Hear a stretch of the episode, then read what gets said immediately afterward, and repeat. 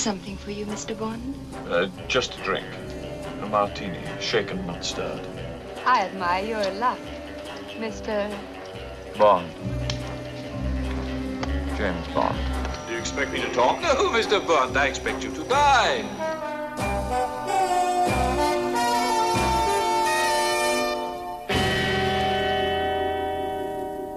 Bonjour à tous, c'est Robin et bienvenue dans ce nouvel épisode du Vodka Martini, notre format spécial James Bond qui nous fait retracer euh, certains des épisodes clés de la saga 007 avant la sortie en avril prochain de No Time to Die, le 25e épisode de la franchise. Et on parle aujourd'hui de Permis de tuer, le 16e opus de la saga. Euh, C'est Timothy Dalton qui incarne l'agent pour la seconde et la dernière fois. Euh, donc pour parler de ce nouveau film, eh bien, je reçois Patrick Danton. Salut Patrick. Salut Robin. Voilà pour parler donc de ce Timothy Dalton. Alors, il faut savoir avant de se lancer euh, dans ce permis de tuer que eh bien, le producteur historique, euh, monsieur Broccoli, souhaite que la saga à ce moment-là prenne un style un petit peu plus sombre, tu vas nous, tu vas nous en parler.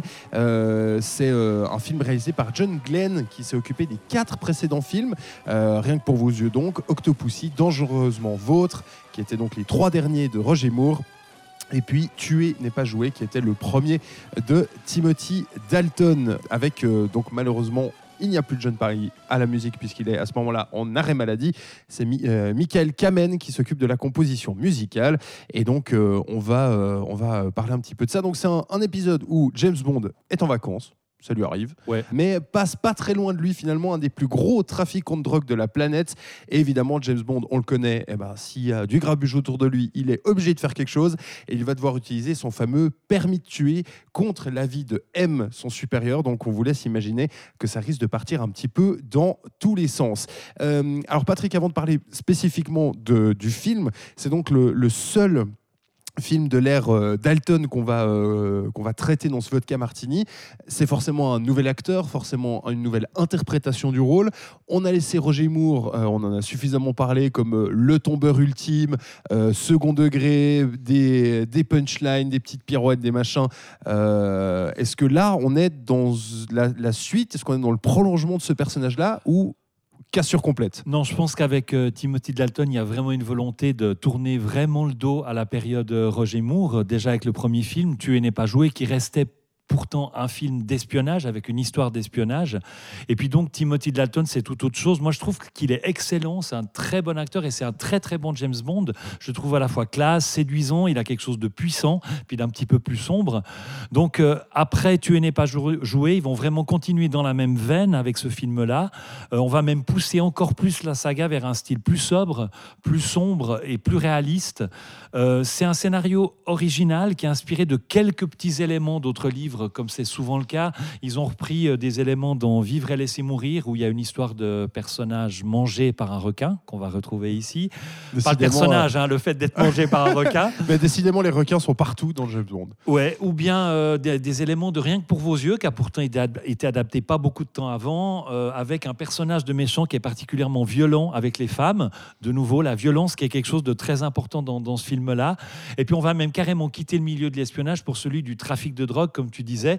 Donc en fait, on va partir dans l'ambiance des Keys, qui sont un archipel euh, en Floride.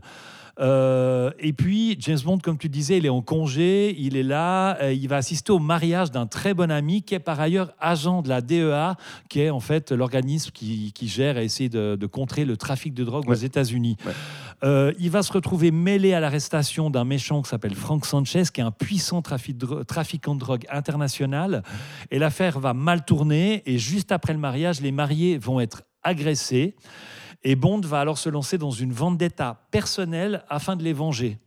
Donc du coup, les services secrets britanniques qui vont être alertés euh, vont, euh, vont mettre Bond sur la touche et lui retirer le fameux permis de tuer afin qu'il ne puisse pas continuer ses agissements.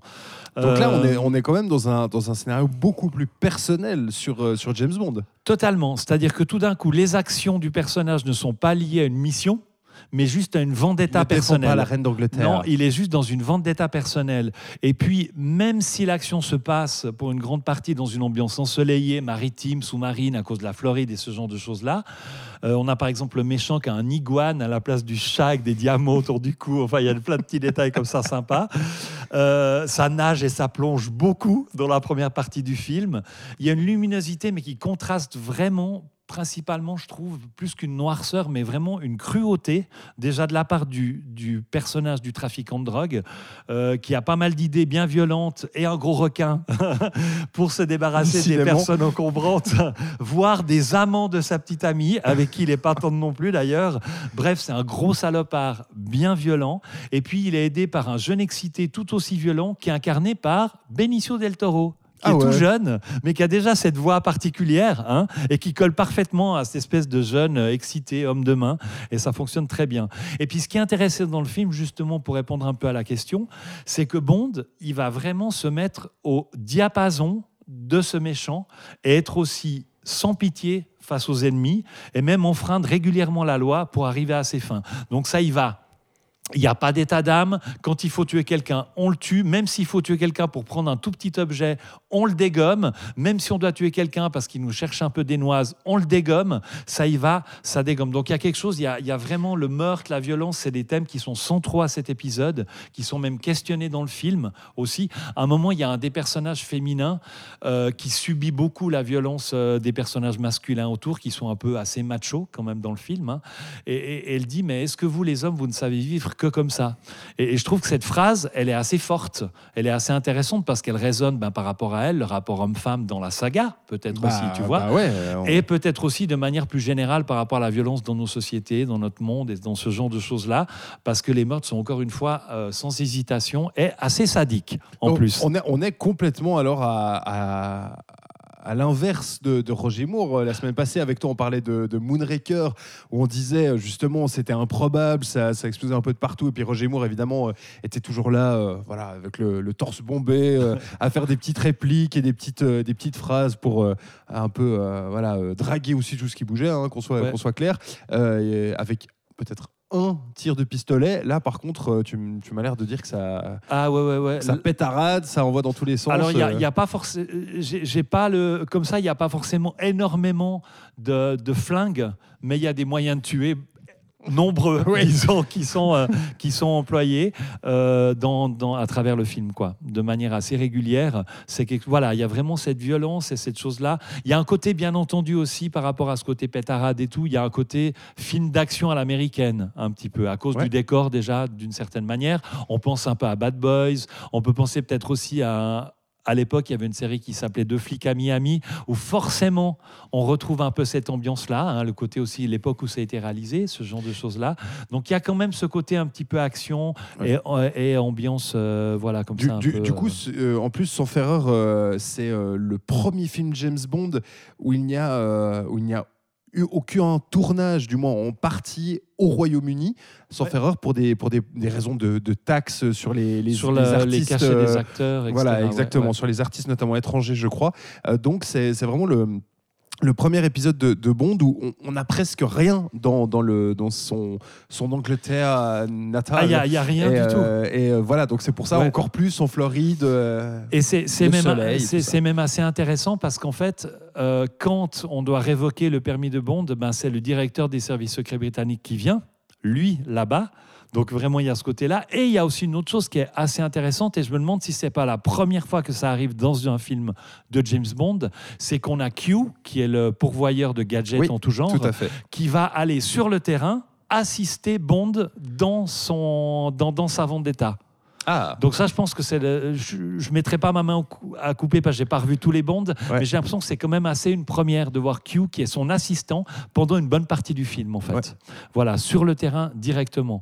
Donc tout se passe vraiment après euh, après les Keys, on va aller euh, à Isthmus, qui est une capitale imaginaire, mais dont les ressemblances avec le Panama euh, sont sans doute pas fortuites, parce qu'en fait, déjà, isthme, ça veut dire bande de terre entre deux mers, donc Ouais. euh, il y a déjà ce, ce côté-là du Panama.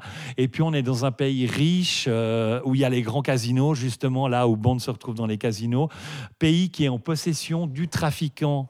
euh, Sanchez, qui grâce à l'argent de la drogue est devenu tout puissant et possède quasiment le pays. C'est lui qui engage presque comme un acteur le président du pays. Enfin, il y a ce genre de choses-là.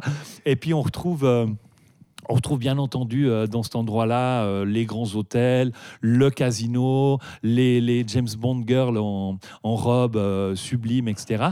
Ce qui change un peu parce que dans les Keys, on a une séquence où Bond il va dans, dans un bar en fait pour avoir un rendez-vous avec une, une, une agente. Et en fait, euh, dans le bar, euh, elle lui demande ce qu'il veut boire.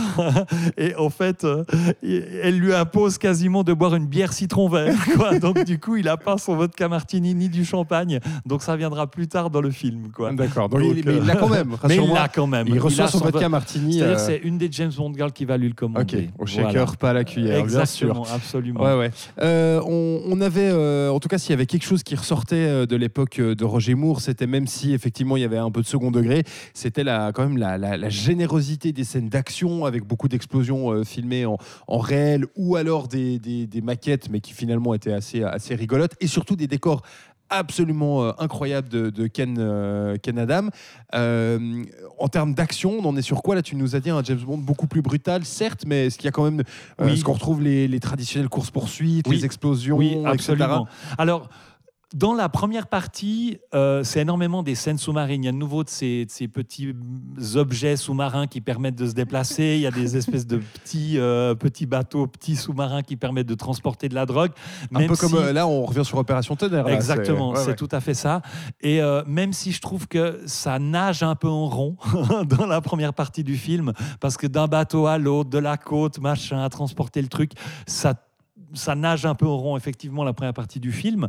Ensuite, au niveau des scènes d'action, euh, on va avoir, dans la dernière partie du film, une scène de poursuite avec des camions-citernes qui est vraiment plutôt impressionnante, quoi. Ouais. Vraiment, parce que de nouveau, faite avec des vrais camions et ce genre de choses-là, donc ça vieillit pas. Et puis, du coup, c'est vraiment assez impressionnant de voir ces gros bâtiments euh, sur une route, bien sûr, à lacet, comme ça et tout, avec les freins qui lâchent, ce genre de trucs et tout. Donc, ça fonctionne. C'est une scène qui, que je trouve personnellement assez impressionnante, plutôt bien foutue. Et puis, au niveau des explosions et du, de la grande demeure euh, du, du méchant, là, en fait, il, il vit dans, dans, dans un palace, une grande villa, quelque part, qui, qui pourra évoquer plus tard la, la villa d'Iron Man, un peu dans le genre. Il y a quelque chose de cet ordre-là.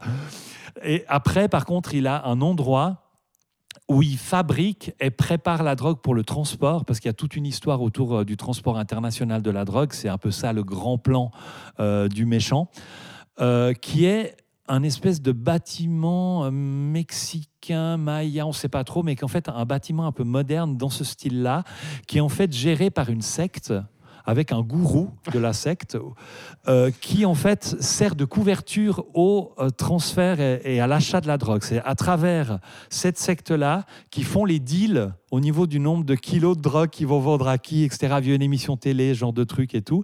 Et puis donc il y a un immense bâtiment où on, on transforme et prépare le- la drogue pour le transport. Et puis bien entendu, il y a les nanas qui sont toutes en blanc, qui font partie de la secte et ce genre de choses-là. Donc on retrouve vraiment de nouveau une espèce de lieu comme ça, un peu euh, très, euh, euh, voilà, avec un décor particulier et qui va finir par exploser euh, Ouais, forcément, de manière forcément. impressionnante. Tant qu'à faire un, Comme tant faire dans un plateau, James Bond, autant que ça quoi. pète.